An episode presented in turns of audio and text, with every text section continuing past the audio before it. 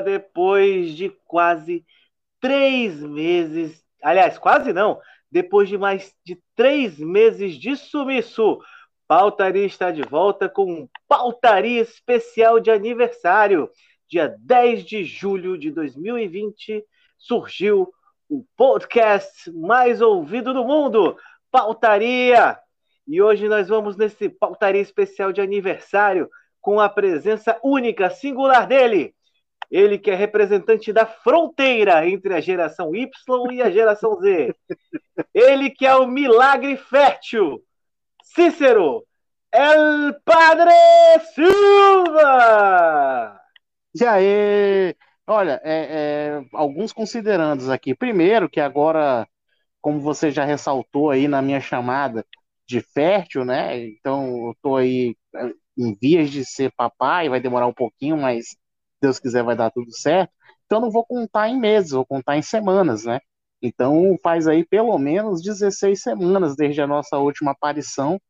E já que nós somos pais ausentes aqui do, dos nossos ouvintes, né? Eu espero não levar esse exemplo para minha vida pessoal. Além disso, é importante dizer que realmente fez um ano, pautaria. Quem diria?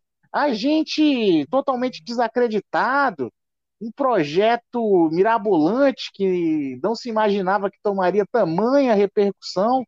Estamos aqui fazendo enorme sucesso, com grandes patrocinadores, com grande desenvolvimento desde o primeiro episódio, e chegamos ao total de 11 até agora.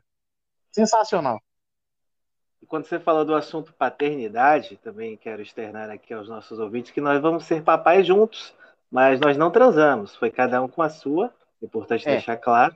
Mas também nada contra, se ter transado também, tudo bem. Eu acho que não daria o resultado que é almejado. Mas tudo bem. É. Que não é o caso também. É, é, é. engraçado, você fica na fronteira ali do. Você tem que sempre. Você quer mostrar não. que é liberal, mas você tem que sempre dar masculinidade frágil, né? Não, deixa, é muito deixa claro assim que eu fui, eu fui totalmente científico somente, né? Mas aí eu sei que eu posso soar como o Levi Fidelis, então. É, complica. É, complica. Não foi o objetivo.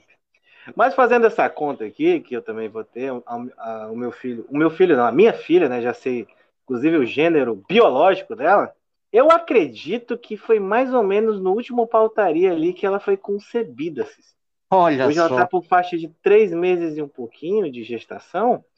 Então eu acho que foi por ali, hein? Eu acho que eu me emocionei ali no último pautaria e saí do pautaria fértil. Então esse programa. Eu vou, ah, diga. eu vou tirar, eu vou tirar toda a emoção do seu comentário. Porque eu acabei de fazer um desabafo sobre isso no, no, no Instagram. É um negócio que está me tirando sono. É um negócio que, que eu estou completamente desolado. Que é o seguinte: eu já tentei de todo jeito, já me pus a pensar, já pedi para me explicarem, e ninguém conseguiu me dar uma explicação plausível do porquê a medicina conta a gravidez a partir da última menstruação da, da grávida. Eu simplesmente não consigo entender. Simplesmente eu, tô entrando em chave de piração em relação a isso. É, eu, eu, vou dar o meu exemplo prático. É, muito provavelmente o ato que levou à gravidez da, da minha namorada ocorreu há um mês atrás, exatamente um mês atrás, em relação a essa gravação que está ocorrendo no dia 12 de julho. Foi no dia dos namorados, dia 12 de junho. Estava ali inspirado. Uhum. Né? Muito Tem que provavelmente... tocar, vou ter que, vou ter que botar aqui na edição Barry White, por favor. Beware.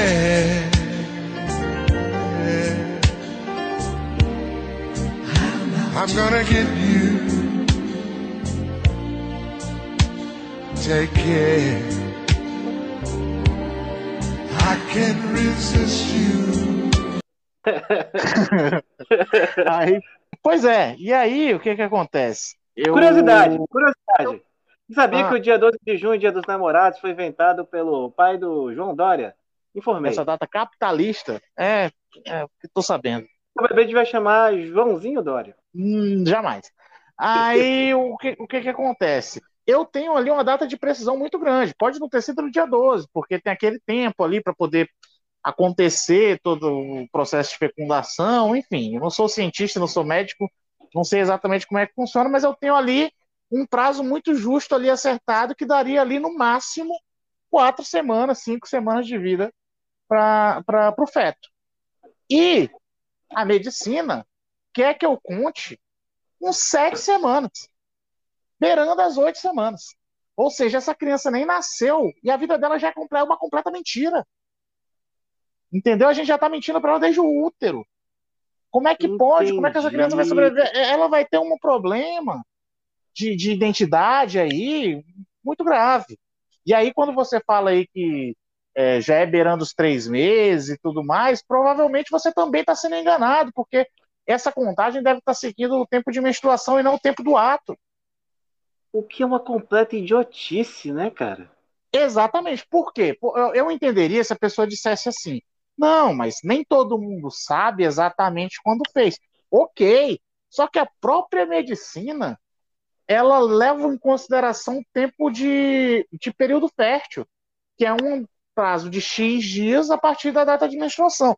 Então, antes de tantos dias, seria impossível. Não impossível, né? Porque, né, enfim. Mas é improvável que a pessoa tenha engravidado. Então a própria medicina já tem um indicador mais preciso do que a que ela utiliza. Não faz sentido nenhum. Eu tô completamente, eu não vou conseguir dormir hoje. Eu acho, cara, que na verdade eles criaram uma convenção na medicina. E na prática o que que acontece, né, para contagem? A sua fecundação ali no vucu vucu, ele acaba que para medicina ele tem efeito retroativo. What? Efeito ex-tunc, isso aí é teoria nova da medicina jurídica, efeito ex-tunc da fecundação do óvulo. Nossa senhora! Ele retroage a data da última menstruação. Meu Deus, e aí, se imaginando... o Supremo não modular, vai embora, entendeu? Eu já estou imaginando os professores de direito constitucional batendo na cabeça, feito retardados, batendo lá atrás, na nuca, na, na, na testa, falando de efeito ex-tunc e ex-nunc para explicar o fenômeno gestacional. Eu imagino, eu estou rezando para que tenha alguma explicação científica. Se tiver algum médico, alguém da área de saúde aí que manje muito, por favor, nos desminta. Por favor. Ou, por favor, reforce tudo que a gente está dizendo aqui sem a menor base científica, mas com muita base lógica de senso comum, que é como se adquire conhecimento, que é o correto. Exatamente. Mas deixa eu te perguntar, tu não tem essa referência de bater na cabeça para falar de X1 que é X-Nunc, né? Por que, que, tem que bater na cabeça, mano? Exatamente. Ah, porque, tipo, eu, nuca, testa eu e nuca, percebi, eu percebi, eu percebi que eu falei e tu não teve uma reação. Porque tu não pegou ah, essa referência. Então, se é você é não pegou. Mas agora eu não, captei essa é. mensagem. sabe o que é? Sim, sim, sim. Só que me explica uma coisa, para te... testa não é para frente e nuca não é para trás, era para ser o inverso? Eu não faço a mínima ideia. retroage, Não, eu, eu, não, eu não faço a mínima ideia esse macete, para mim, é uma imbecilidade. Por isso que eu falei que eu já estava imaginando professoras de direito constitucional batendo na testa, batendo na nuca, como se fosse algo inteligente. Cara, por falar em negócio de dar jeitinho para você pegar ali a memorizar essas palavras em latim, esses termos latinos mais conhecidos, eu lembro de um professor que ensinava o fumus boniuri. Hoje em dia é tudo tutela provisória e tal, mudou. Mas naquela Sim. época tinha a tutela cautelar e a tutela antecipada, né? E uhum. aí ele falava que a tutela antecipada, a tutela cautelar tinha um fuminho. E a tutela cautelar tinha um fumão. eu falei, velho, tudo bem, eu até memorizei, mas não explicou porra. E voltando à sua paternidade, né? Que a minha, a minha eu já sou pai, é pai de segunda viagem, então eu já sei a mãe, eu já sei o caminho, a estrada ali para mim não é nova, entendeu? Eu já vou pisando fundo. Agora você que está ali na, na primeira vez e tudo, né? E aí eu estava acompanhando nos teus stories, nos stories da tua digníssima, é, as escolhas, as pré-escolhas de nome. Até nisso vocês foram, vocês foram aqueles bem pais de primeira viagem mesmo que não esperaram definir ainda o gênero para começar, começar a brigar pelo nome da criança. Porque você vai brigar por coisa que já existe. De repente você briga, briga por um nome de menina, é uma menina. Então tem que esperar acontecer. Mas aí vocês lançaram vários nomes e eu fiquei encantado com algumas referências, dei gostosas gargalhadas aí. E tu extraiu de melhor e de pior ali das dicas do, interna... do amigo internauta? Não, assim, é, eu realmente fiz um, uma caixa de perguntas lá no Instagram para as pessoas dizerem, e a minha namorada também fez. O dela foi um pouco menos zoado que o meu, né? O pessoal. Porque minha namorada é menos zoada do que eu, né? Então as pessoas falavam e ela dizia assim: ah, é um bom nome, mas eu não gostei, tal, tal, tal, totalmente respeitosa, né? E eu não, eu aloprava mesmo, né? Teve um que tu adorou, que foi a questão do Lucian. A pessoa olhou e falou: acho que tem que ser Lucian. Aí eu peguei e falei: meu filho merece pelo menos o nome completo, né? Pelo amor de Deus. Não... Lucian? Que porra é essa? O nome incompleto. É um erro de digitação. É, acabou ali, um teclado quebrado, sei lá. É, é uma doideira. Aí ó, outra pegou e falou Benoit. Benoit, gente. E, e, o que me deixou mais indignado é que a pessoa que me deu essa dica foi uma amiga minha chamada Renata. Nome comum, nome simples, nome sem H, sem Y, sem LH, sem nada de, de, de, difícil, que ninguém erra. Aí a pessoa me veio com um caralho de um Benoit com dois N e um H. Eu fiquei muito puto. Fiquei muito puto. Tô com dois N, velho? É, dois N e um H no final. É ridículo. Eu sei que tem Benoit, né? Isso significa o quê? Pelo menos tem um significado legal? certamente, essas coisas assim que, que não tem explicação nenhuma, que ninguém escolheria em sã consciência, elas vêm da Bíblia. É, é, é assim, não tenho nada contra a, a Bíblia, já digo de, de cara. É, só que assim, eu não preciso usar um nome que foi dado dois mil anos atrás. Não, não, não, não faz o mínimo de sentido isso, entendeu? E a Bíblia, vamos combinar, todo respeito aos amigos que escolheram nomes bíblicos, tem nomes. Tem alguns nomes que se salvam? Tem alguns nomes que se salvam. Alguns Mas é um péssimo, bons, um péssimo repositório de nome no geral. Exatamente. Não, eu, eu lembro de um, de um filho de, de vizinha, né? É, quando eu era criança, que colocaram um nome que eu não vou saber se quer pronunciar, mas era algo como Remanescés. Eu não consigo, eu, eu gravei isso porque. Não é Ramsés, não, pô. Hã? Não é Ramsés, não? não? Se fosse, eu entenderia. Era um negócio de Emanesés, um negócio assim, diferente. Eu, tem 20 anos já isso, cara, eu nunca esqueci. Porque eu, não, eu, eu quero conhecer esse menino hoje. O que, que é a vida desse cara? Entendeu? O que, que fizeram com, esse maluco? Porque é ridículo, você não pensa na criança, você só pensa em você. E, e, toda a minha escolha até agora tem sido assim. Eu não tenho pensado em mim. Eu tenho pensado nessa criança. Então, assim, eu tenho uma predileção por usar nomes compostos. Muita gente diz, ah, eu não gosto. Estrelar novelas mexicanas? Não, não é isso. Mas se ela não gostar do nome dela, se ela tiver algum trauma, se daqui para lá aparecer alguém, um serial killer com esse nome, ou um, ou um presidente com, com, como Jair Bolsonaro. Vai que. que quantos, quantos Jair não estão putos nesse Brasil porque tem o mesmo nome do presidente? Entendeu? Então, assim, vai que acontece alguma tragédia que envolva o nome do meu filho, ele vai ter um segundo nome para poder usar. Pois é, um backup. um backup. Pois é, né, enfim. E aí, é, eu tenho uns nomes muito, muito claros, assim, que eu gostaria mas minha namorada vetou todos, né? Como você disse, ela brigou já na origem aí. E tá tudo bem. Tipo, nomes que. E aí eu vou confessar aqui para amigo ouvinte que eu tô completamente é, surpreso com você. Porque o, o, o, Cristóvão, ele chegou. É um papo entre mim e o ouvinte agora, você se parte. Porque o Cristóvão chegou para mim dizendo: não, tal nome, nome comum, porque eu queria dar um nome pro meu filho de Arthur. E o Cristóvão pegou e julgou e disse: não, nome comum. Eu gosto do nome Arthur, mas é muito recorrente ultimamente. Pois é, você criticou, você criticou. E aí, é, o nome da sua primeira filha é muito bonito, Isadora. Eu, eu adoro, inclusive, um grande beijo para Isadora. É, só que, quando você me passou a lista da, da, das opções para sua segunda filha, eu fiquei completamente transtornado. Magnólia, Eulália, a pessoa tem a paixão. tu pegou, tu pegou os, piores da lista e tá jogando. Não, não, não, não, não, não, Mas você. Esquecendo dos belíssimos nomes que tinha lá. Aí você olhou na minha cara e teve a paixão de dizer assim: eu acho Eulália lindo. Eu, eu acho Eulália lindo, brother.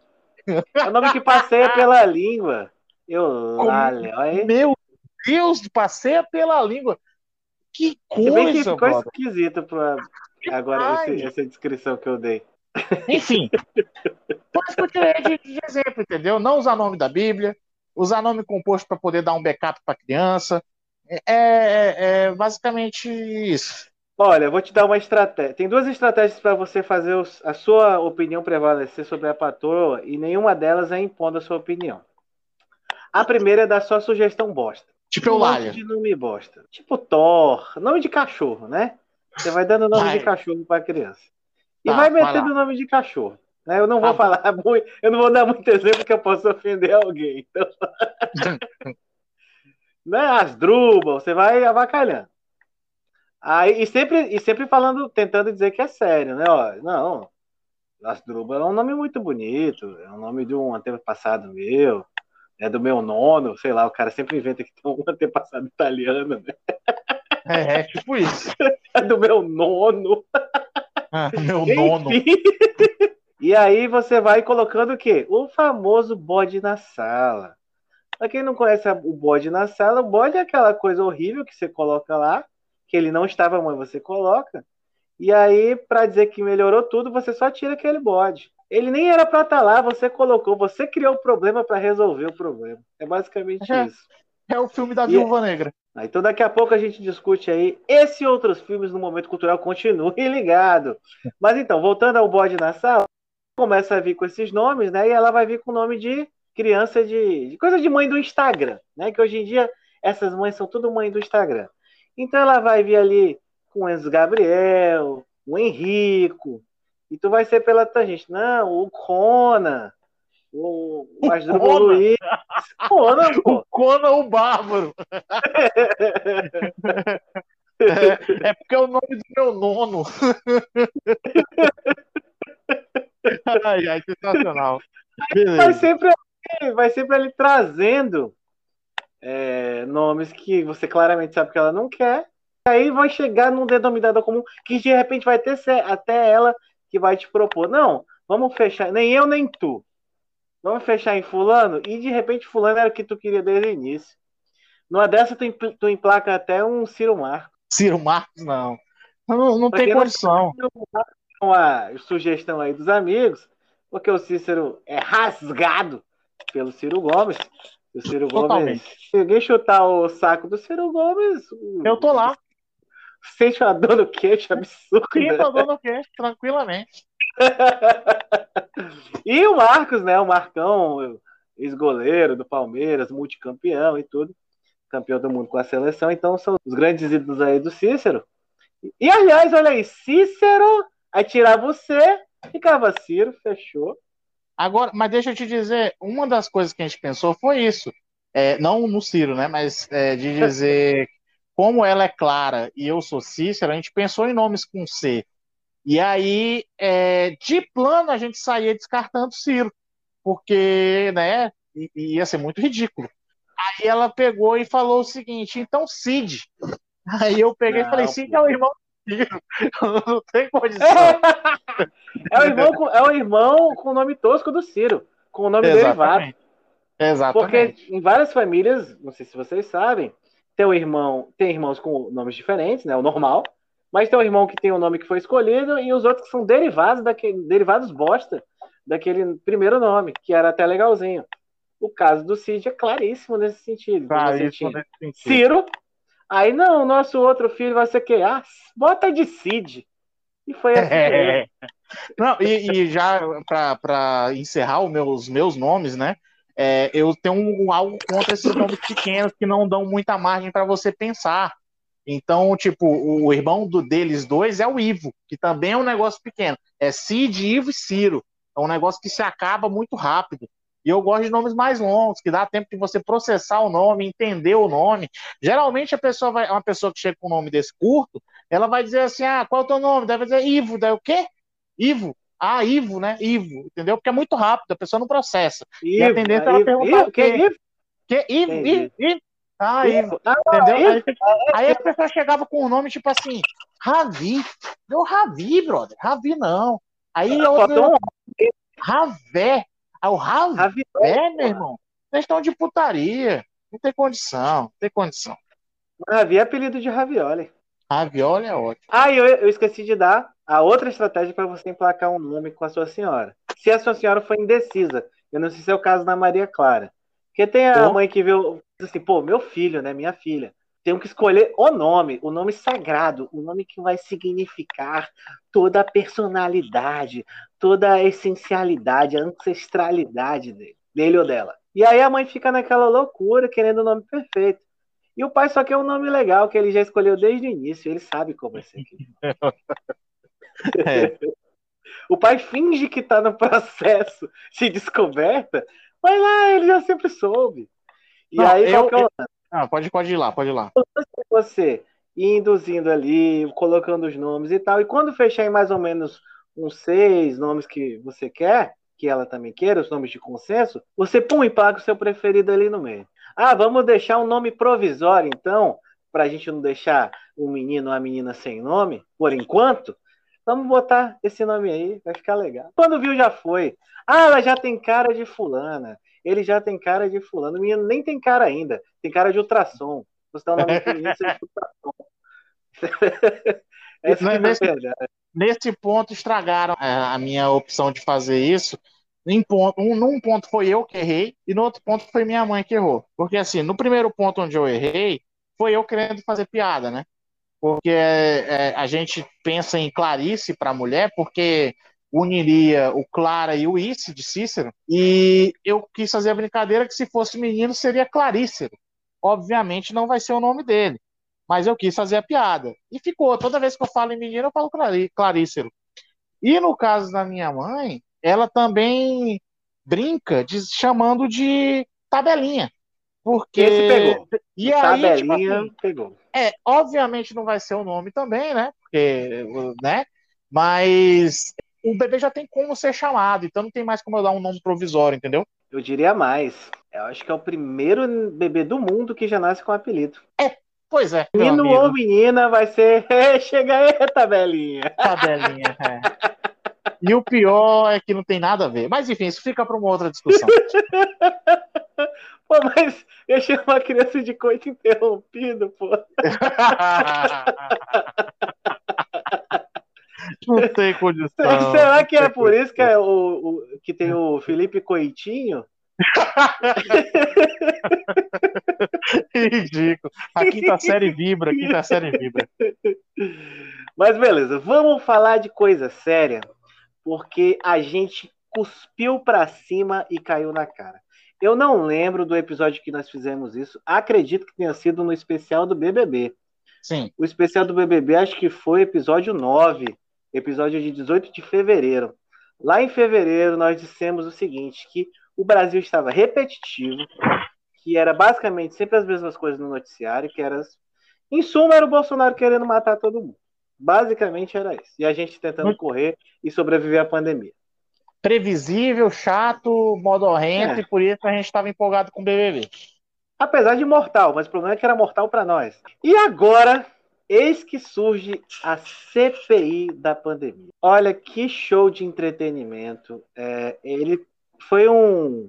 É uma CPI instalada pelo Senado Federal para investigar os crimes cometidos pelo governo federal na pandemia. Partiu de uma proposta de investigar as omissões né, na aquisição de vacinas, ah, na divulgação ampla eh, de tratamentos eh, reconhecidamente ineficazes, como se fosse induzindo as pessoas a buscar esse tipo de, trata- de tratamento e não se cuidar, não tomar as medidas preventivas. E o negócio foi tomando uma forma, foi virando. Foi, foi- cada depoimento ali era um show à parte, novas informações, atrapalhada de todo jeito. E e agora eu, eu acho que a gente pode estar até sendo. Tá até sendo defasado na nossa análise, porque eu tomei conhecimento. Enquanto, enquanto a gente grava esse programa, o deputado Luiz Miranda, que foi o deputado que tinha levado ao conhecimento do Bolsonaro ao lado do seu irmão, que também se chama Luiz Miranda. É, Luiz é outra coisa, Miranda. Né? Ricardo, E Luiz, e voltando à questão dos nomes, Luiz é um nome auxiliar. Nós voltaremos a essa análise de nomes. O Luiz só funciona junto, com, junto de outro nome, então tem que ser Luiz Ricardo, Luiz Roberto, aí Luiz funciona. Antônio. Luiz Antônio. E o Luiz Miranda tá- está dando entrevista agora no Roda Viva, e segundo o pessoal está tweetando aí, está apresentando um monte de gravação. O Luiz Miranda foi aquele deputado que levou ao conhecimento, teria levado ao conhecimento do presidente Bolsonaro a tentativa de superfaturamento nos preços da vacina Covaxin, vacina indiana Covaxin, chegou inclusive a ser empenhado num valor superfaturado, mas aí depois a compra não chegou a ser concluída em razão da denúncia feita pelo servidor, irmão do Luiz Miranda, que também é Luiz Miranda, enfim. Mas é isso, a gente está ah, falando aqui, corre o risco até de tá saindo uma outra bomba aí. Enfim, Cícero, eu estou gostando muito da CPI, sempre deixo ligado ali no YouTube enquanto eu estou trabalhando. As performances maravilhosas, destaco aí o, o Omar Aziz, é, com aquele jeitão meio caipira, aí parece que vai passar a mão na cabeça, aí depois tá ferrando o cara.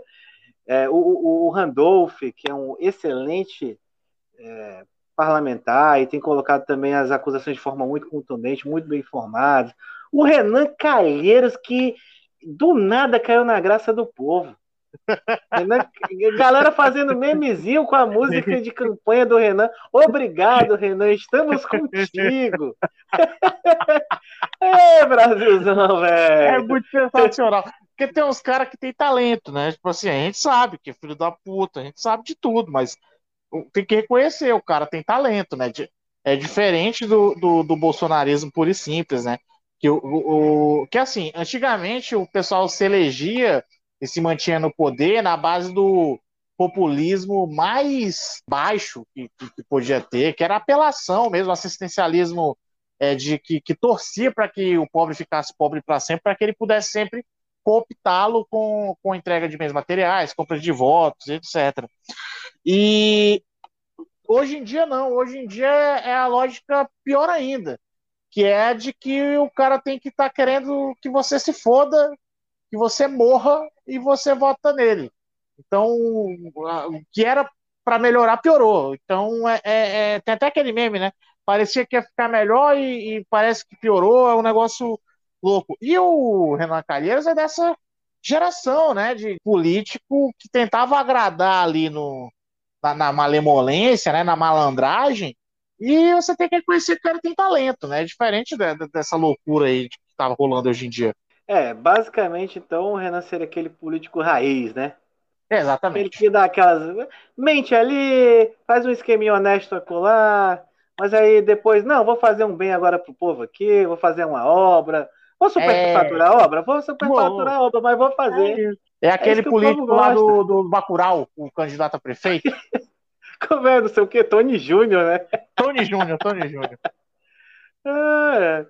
E aí, para fechar, vamos pegar mais atual, porque se a gente for, se a gente for partir contar a CPI inteira, tem podcast só disso. É. Tem streamer que passa o dia inteiro é, comentando. Comentando, é. Pois é, é loucura. Então, assim, eu não sei nem por onde começar, então vamos pelo final. Uh, a última declaração hoje do presidente, ele disse que já meio que confessando ali a prevaricação denunciada pelo Luiz Miranda, eu acredito que antevendo que a divulgação dos próprios áudios, ele disse, declarou o seguinte: prevaricação se aplica a servidor público, não a mim. Muito bom. Sabe quem que deu esse conselho para ele? Frederico Assef. Sem dúvida. Assef? Sem dúvida, sem dúvida. O melhor advogado quem? deste país. o Assef, presidente, é o seguinte. É, prevaricação, crime que só se aplica a servidor público. Mas você não é servidor público. Você é presidente. Vai nessa. Cola na minha. Pois é, o Assef vai dando aconselhamento lá pro Bolsonaro e aí o, o, estudante de direito, sei lá, do segundo ano, ele já sabe, ele que estudou ali pelo Manual de Direito Penal do Miabete, ele sabe que o funcionário público, para os fins da lei penal, é qualquer pessoa que exerça qualquer função ali junto ao poder público. Pode ser um estagiário voluntário para os fins da lei penal, ele é funcionário público atual presidente da República Federativa do Brasil, que eu acredito que seja um agente privado, então. Né? e essa questão do Asif é mais engraçada ainda, porque é impressionante como o Asif continua sendo o advogado dos Bolsonaro. É incrível. porque teve todo aquele escândalo com Queiroz que a gente fez aqui os comentários devidos e simplesmente todo mundo ignorou isso e o cara estava escondido no banheiro feminino no, no, no, Congresso. Pelo amor de Deus, o que é o Brasil, mano? É muito loucura. Adotaram a seguinte estratégia. Ah, vamos deixar a poeira baixar para o Asset poder aparecer de novo. Sendo que é coisa de meses, assim. E foi algo gravíssimo. Eu lembro que eles negaram até que tinham contato, que se conheciam. Ah, não, o Asif ocasionalmente fez uma defesa aqui e ali para o Flávio Bolsonaro, mas não tem nada a ver, não. Ele é advogado do Queiroz. E agora hum. o cara ataca de praticamente porta-voz do Jair Bolsonaro, velho. Na uma cara de pau. É doideira, tá, é doideira. E como diz, como diz os amigos do Catraca Livre, né? E tá tudo bem, é sobre isso. E tá tudo bem. É sobre catraca livre ou quebrou do tabu? Quebrando tabu, cara, é a mesma coisa. Mesmo. Mesma coisa, né? tá bom. É liberal de esquerda. Quero reforçar aquilo que você já disse, né? Mas assim, é, ilustrar novamente para todo mundo que está ouvindo, que é incrível como essa, essa, essa CPI se desenvolve. Ela começa, evidentemente, achando que havia ali omissões, havia ali ações do governo federal é, mais pautadas num negacionismo, e no momento a gente vai descobrindo que, na verdade, a mais velha e, e pura e conhecida e, enfim, famigerada corrupção pura e simples. Os esqueminha mais fuleiro que, que, que, existe. Teve o caso lá do, do, do cara cobrando um dólar por vacina, do, do Roberto Dias, foi foi preso até o Roberto Dias, não foi? A outra história lá do cara que saiu para tomar um chopp e encontrou um vendedor de vacina. Mas esse é o caso do Roberto Dias, pô. Ele foi preso porque sim, ele disse sim, que sim, foi sim, sim, casual, foi casual o encontro. ele, ele, secretário de sei que lá do Ministério da Saúde, responsável pelas vacinas, encontrou um lobista de vacina ali casualmente e tiveram uma conversa ali de quatro horas de duração, uma reunião de quatro horas de duração totalmente casual. E, e é engraçado. esquemas casuais. Do, do jeito que o cara fala, parece que ele estava sentado ali. A gente, né, que, que é acriano, a gente passa férias na praia, geralmente no Nordeste. Então, assim, parece que você sentou ali no, numa barraca em Fortaleza, na Praia do Futuro, e de repente chegou um ambulante, entendeu? Vendendo vacina. Você está conversando aqui com, com, com a sua família, com a sua namorada, e de repente o cara chega, oh, você quer uma vacina? Eu, porra, que coisa é essa? É loucura, é loucura. Muito bom, muito bom. Lembrando que o Dominguete, que foi. O Dominguete é um personagem que teria sido plantado pelos bolsonaristas para tentar descredibilizar a CPI, mas depois resolveram apreender o celular do Dominguete. E aí você está tendo agora, todo dia vaza alguma coisa desse, desse celular de mensagem. Uh, e uma das mais curiosas foi uma mensagem que ele trocou com o interlocutor dizendo indignado com o pessoal do Ministério da Saúde que estava querendo roubar demais. Ou seja, existe um limite ético ali no desvio. O cara, eu lembro que ele, ele falou o seguinte: se depender do cara, vai todo mundo morrer. O cara tava puto. O cara do esquema ficou indignado. Olha o tamanho da bandidagem, meu irmão. Ah, Ou seja, é se não existe um limite do humor, existe um limite ali do desvio. Dominguete, o bandido ético, está aqui para nos iluminar sobre o tema. É justo, bandido é ético, é gostei do termo. Outra coisa interessante da CPI é que ela tem se valido muito de informações em tempo real da internet, né? Tanto o presidente, o vice, o relator da, da CPI têm sido bem informados com threads. As threads estão dominando, as threads do Twitter estão dominando a CPI. Uh, chegam com fotos, com dados de todo jeito, estão serviço, inclusive humilhando as assessorias do, bem remuneradas dos respectivos parlamentares. Exatamente o pessoal, se eu fosse de uma assessoria do pessoal desse, eu ficava, ficaria muito preocupado. Né, já que os caras estão fazendo todo o serviço. Mas aí o cara está ganhando em cima disso, porque o parlamentar não vai saber fazer a busca. Então a assessoria faz a busca e entrega para o parlamentar. É, também tem essa. Na verdade, é... ele está ganhando é. sem trabalhar muito. Ele está só sendo um mero pesquisador de tweets. E ainda falando em orientações jurídicas, a gente acaba puxando muito para o nosso lado, né? Depois de vários depoentes que passaram pela CPI, que claramente mentiram lá, eu acho que o mais notório foi o Weingarten, não sei como é que é o nome desse rapaz. Sim. Um dos senadores falou assim que ele estava cagando na mesa. Né? O fulano tá cagando na mesa. Aí o Aziz, não, não vamos prender ele não, que ele tem família. Eu não vou prender ninguém, não.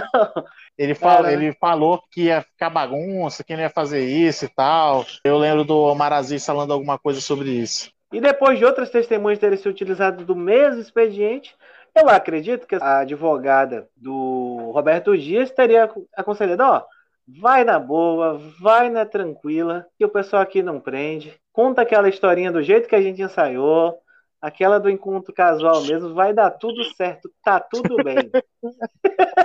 Vai na fé, vai na fé. Vai na fé.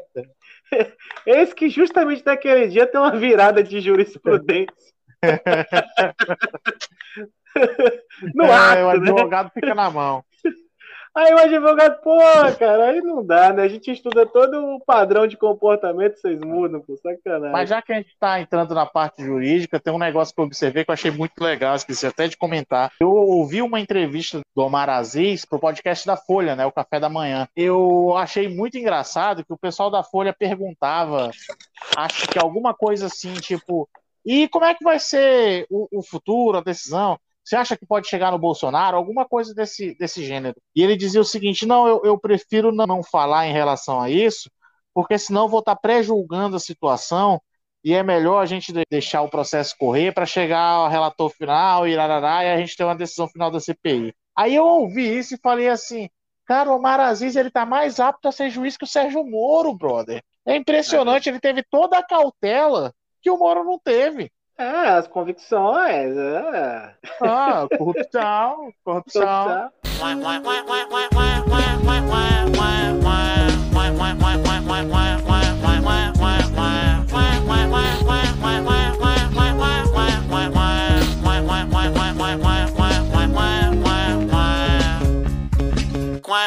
Inclusive tá sumidaço, né? Alguns estavam tentando forçá-lo aí como a grande saída da terceira via. Nossa, mas o pessoal Agora, que faz terceira isso... via bosta é essa, hein? Vai. Pô, o pessoal força, velho. O pessoal força o Moro. O Moro já disse que não é candidato. O Moro tá morando nos Estados Unidos. E o, e o pessoal colocando o Moro em pesquisa, brother. Que ridículo. É triste.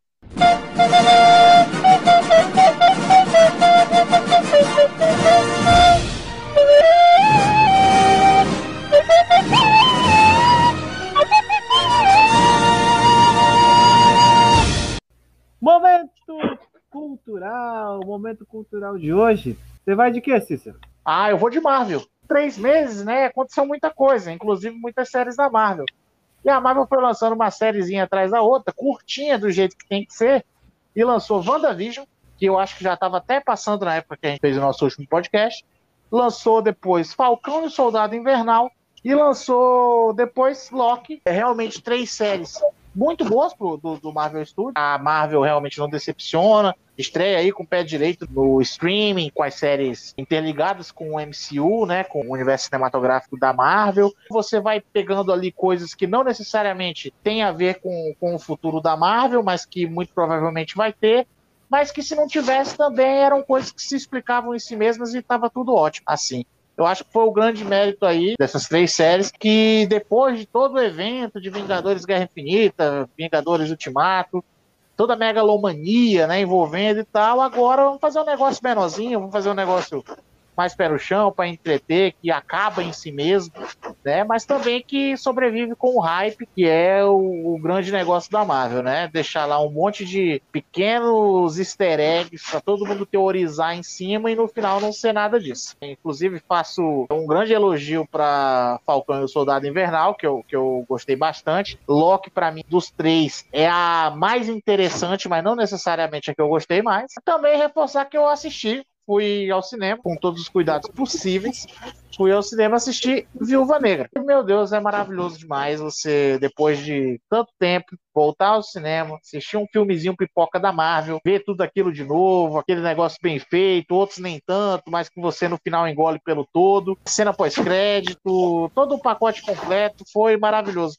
E agora com, com a minha namorada, né? Porque na semana que eu conheci a Maria Clara foi quando acabou fase 4 da Marvel, com o Homem-Aranha. Então a gente nunca tinha assistido o filme da Marvel no cinema, né? Ela aprendeu a gostar da Marvel durante esse tempo todo de pandemia que eu fui socando o filme nela e ela foi gostando. Isso soou errado. Mas enfim. É, e aí, no final das contas, a gente foi assistir Viúva Negra agora. Ela adorou, viu como é que é diferente assistir no cinema. E aí, essa próxima fase da Marvel, agora assistiremos juntos. Então, a mulher se vendeu por uma pipoca. Pois é, mas, mas enfim, Viúva Negra é muito legal, hein? Indico aí, não sei se tu já teve a oportunidade de assistir. Tu gosta de assistir para criticar, eu sei, mas muito sensacional. E também justificar o comentário que a gente fez no início, né? Eu, é, quando eu tava falando lá de, de. Eu não lembro agora exatamente qual foi o exemplo, mas ah, do bode na Tô dizendo ah, que o bode na era um negócio que tava ali, que não devia estar tá ali, e você tira para dizer que tá melhor. Viúva Negra é o seguinte, ela é uma integrante original dos Vingadores, ou seja, faz mais de 10 anos que a gente conhece essa personagem, e ela nunca teve um filme solo. Capitã Marvel, que foi uma mulher que surgiu depois, teve um filme primeiro que ela, para justificar e... o hype. Né, da representatividade para mulher, que é super importante e tudo mais. Mas a Viúva Negra nunca teve um filme. E aí, agora foi filme para Viúva Negra, e foi tipo assim, nossa, que bacana, deram um filme pra Viúva Negra. Mas na verdade é de um vácuo que não devia ter existido. Ela devia ter tido um filme oito anos atrás. Ah, tava faltando um filme da Viúva Negra. Mas tava por quê? Quem foi que não fez? Isso é a Marvel, entendeu? E agora, assim, nossa, maravilhoso a Marvel dar um filme pra Viúva Negra. A Marvel que é culpada de não ter dado antes. É ridículo. Mas enfim, é um bom filme.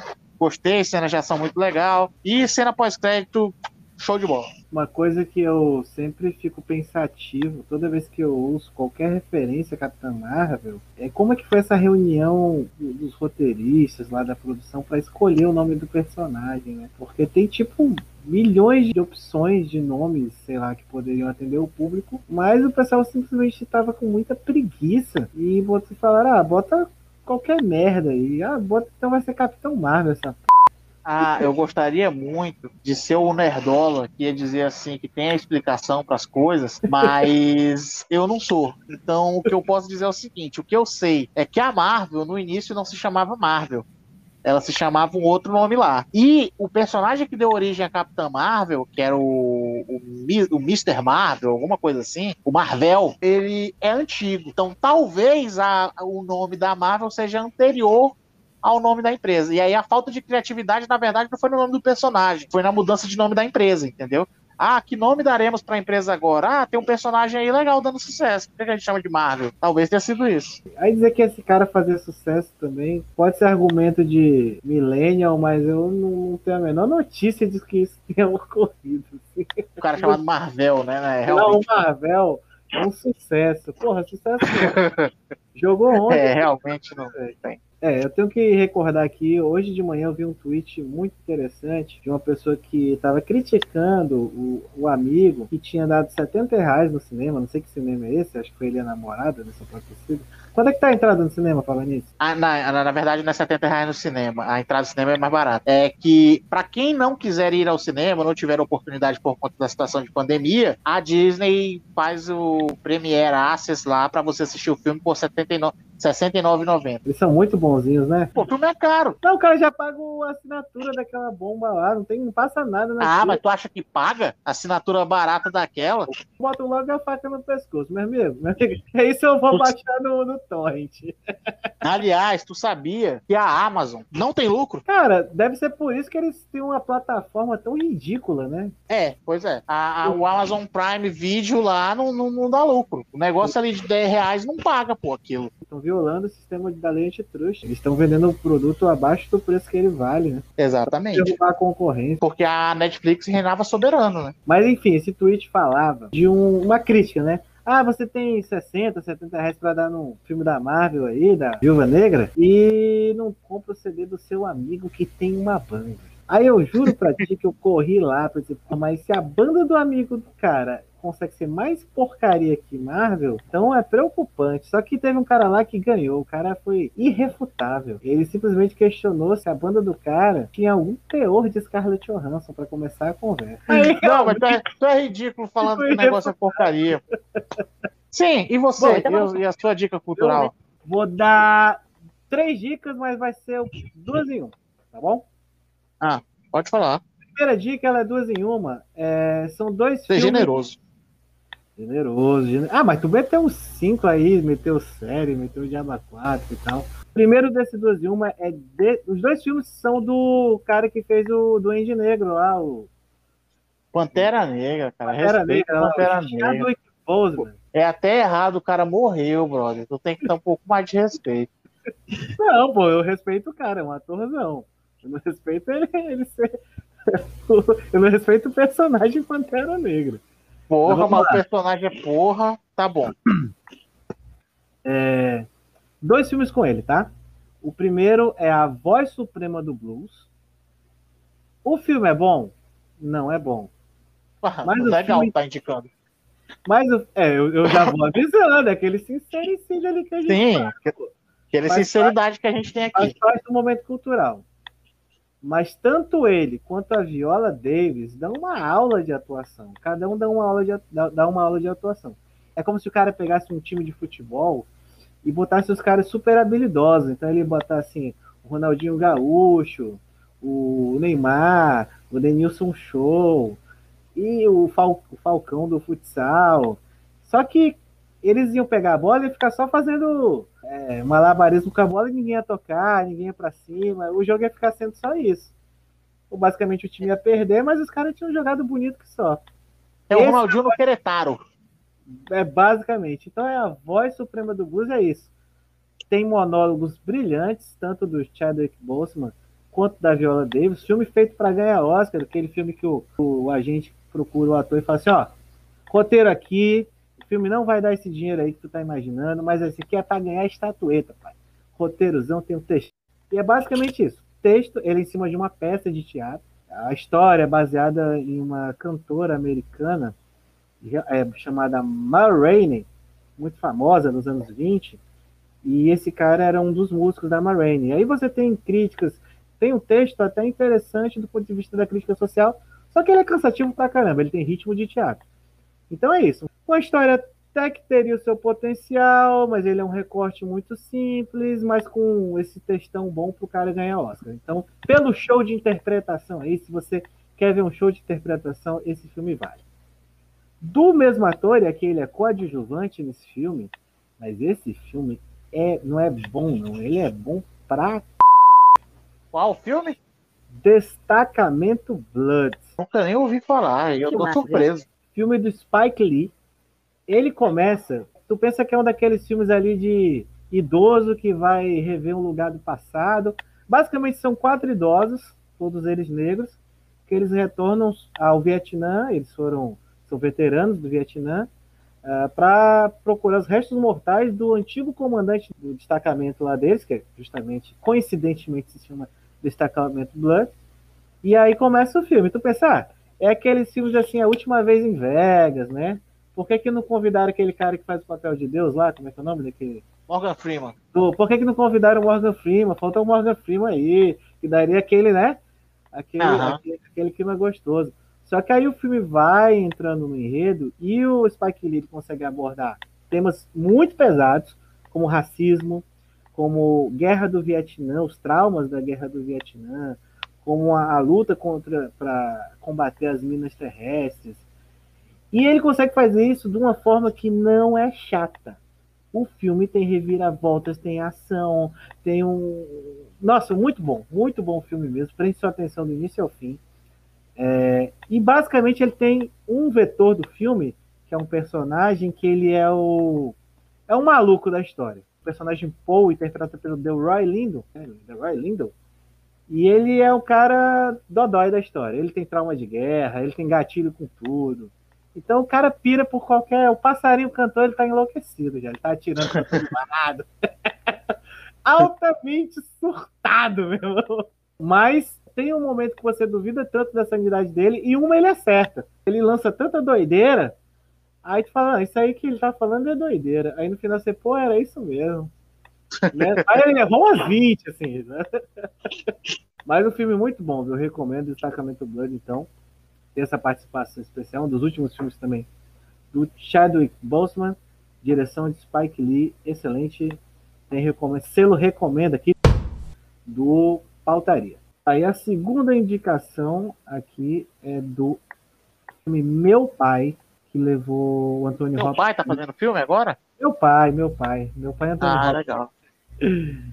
O filme Meu Pai, ele é brilhante. Antônio Hopkins aos 83 anos, um show. Aí não é aquele show de interpretação da Viola Davis e do Chadwick Boseman no filme lá do Blues. É um cara que joga pro time. Que você Ah. tem o, o Anthony Hopkins produzindo ali a, dramatu- a dramaticidade que ele joga pra cena.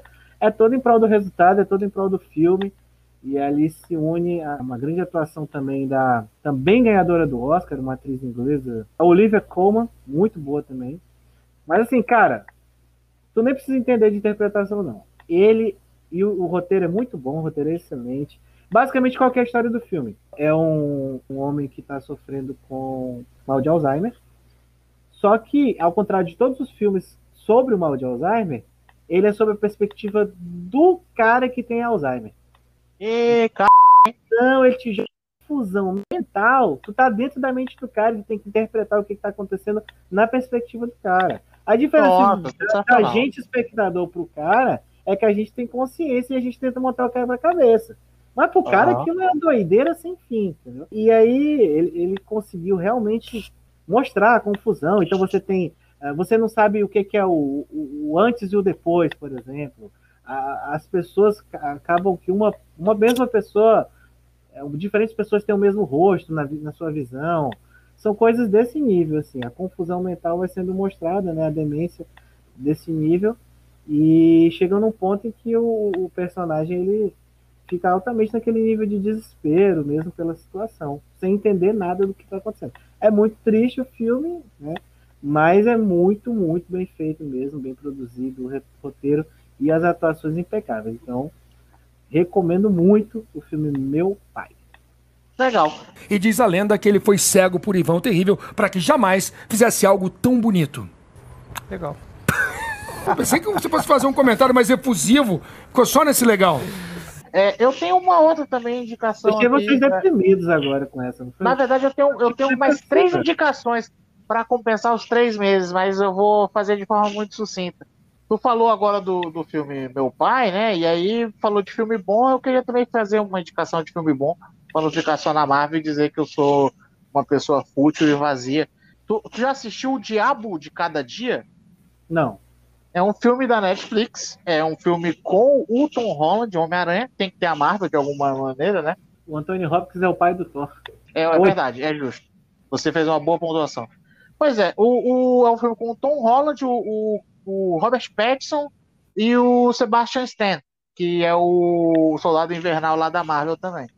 É, é um filme, cara, muito tarantinesco, assim, é muito interessante. A, é, tarantinesco é a referência que eu tenho, né? Obviamente deve ter outras referências aí que, que embasaram o, o criador do filme, mas é uma sequência de fatos trágicos, uma- não, é nem, não diria nem trágico, mas uma sequência de fatos isolados com várias pessoas dentro de um, um, hall de, de, de pessoas, de comunidade, que ev- eventualmente elas se cruzam. É, essa é uma puta descrição ruim para fazer a chamada do filme, mas é muito legal, cara, esse filme. Eu achei muito bacana. É, realmente é, são histórias paralelas que são contadas, né? Entre elas, um, um maluco que gosta de tirar foto da esposa dele com outros caras, um negócio meio voyeur, só que ele assassina o parceiro, né? Da, da- É fila da p, hein? Sim, ele assassina o cara no final e tal, não sei o quê. Até porque é uma época também em que isso não era encarado com tanta naturalidade, então o cara é, acabava tendo que ameaçar, né, com arma e tal, e também para não deixar provas ele tinha que executar o cara no final e tal. Então, assim, é, são histórias contadas em paralelo, né? E aí o Sebastian Stan, que é o xerife, é irmão da, da moça que faz esse, esse tipo de programa. E aí o Tom Holland é um cara que é filho de um cara extremamente violento, irarará, enfim, não sei o quê. Enfim, são histórias diferentes que vão sendo contadas que eventualmente podem ou não se cruzar. É muito bacana, achei muito bacana o filme, assisti. Por indicação, inclusive, da, da, da minha namorada, da Maria Clara, não, não esperava é, a profundidade que o filme trouxe, assim. É, o final talvez não seja a última cena, não vou nem dizer o final, o final é bom, mas assim, a última cena talvez não entregue o que eu queria, mas também não precisa, né? Foi uma história bacana, do início ao fim ali, não tem porquê eu querer alguma mensagem, alguma explicação, etc. Um filme muito bom. Você estava falando lá do cara que era voyeur, que filmava a mulher do cara fazendo as coisas, você disse que naquela época essa prática não era tão aceita. Hoje essa prática é aceita?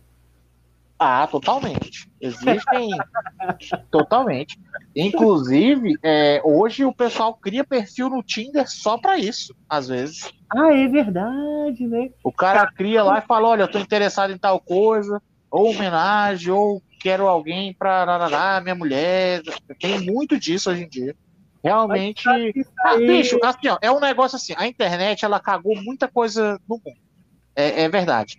Mas a internet também facilitou um monte de coisa para a galera que quer fazer as coisas dela de boa. É, saibam utilizar a internet para as coisas boas e para as coisas que vocês gostam. É, pois é. Todo mundo sai feliz hoje. Acabou! Acabou!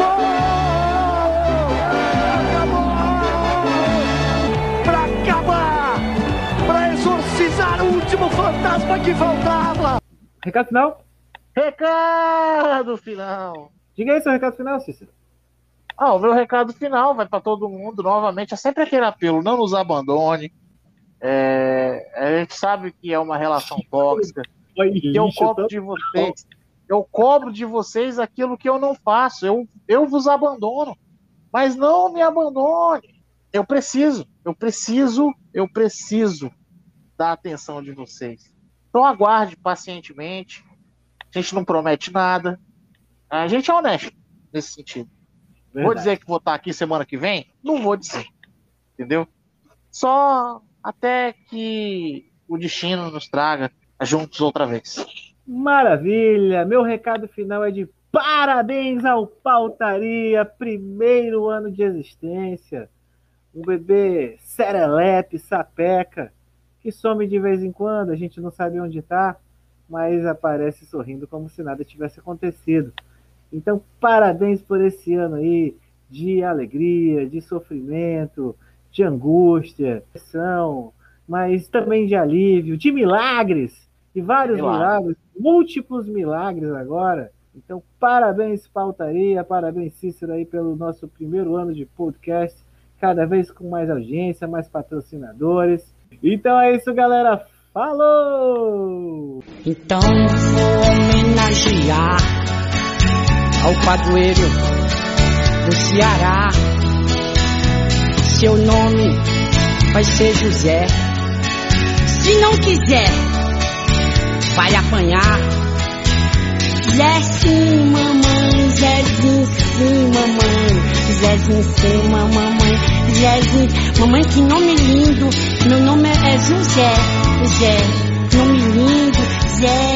Gostei, mamãe, José, meu nome.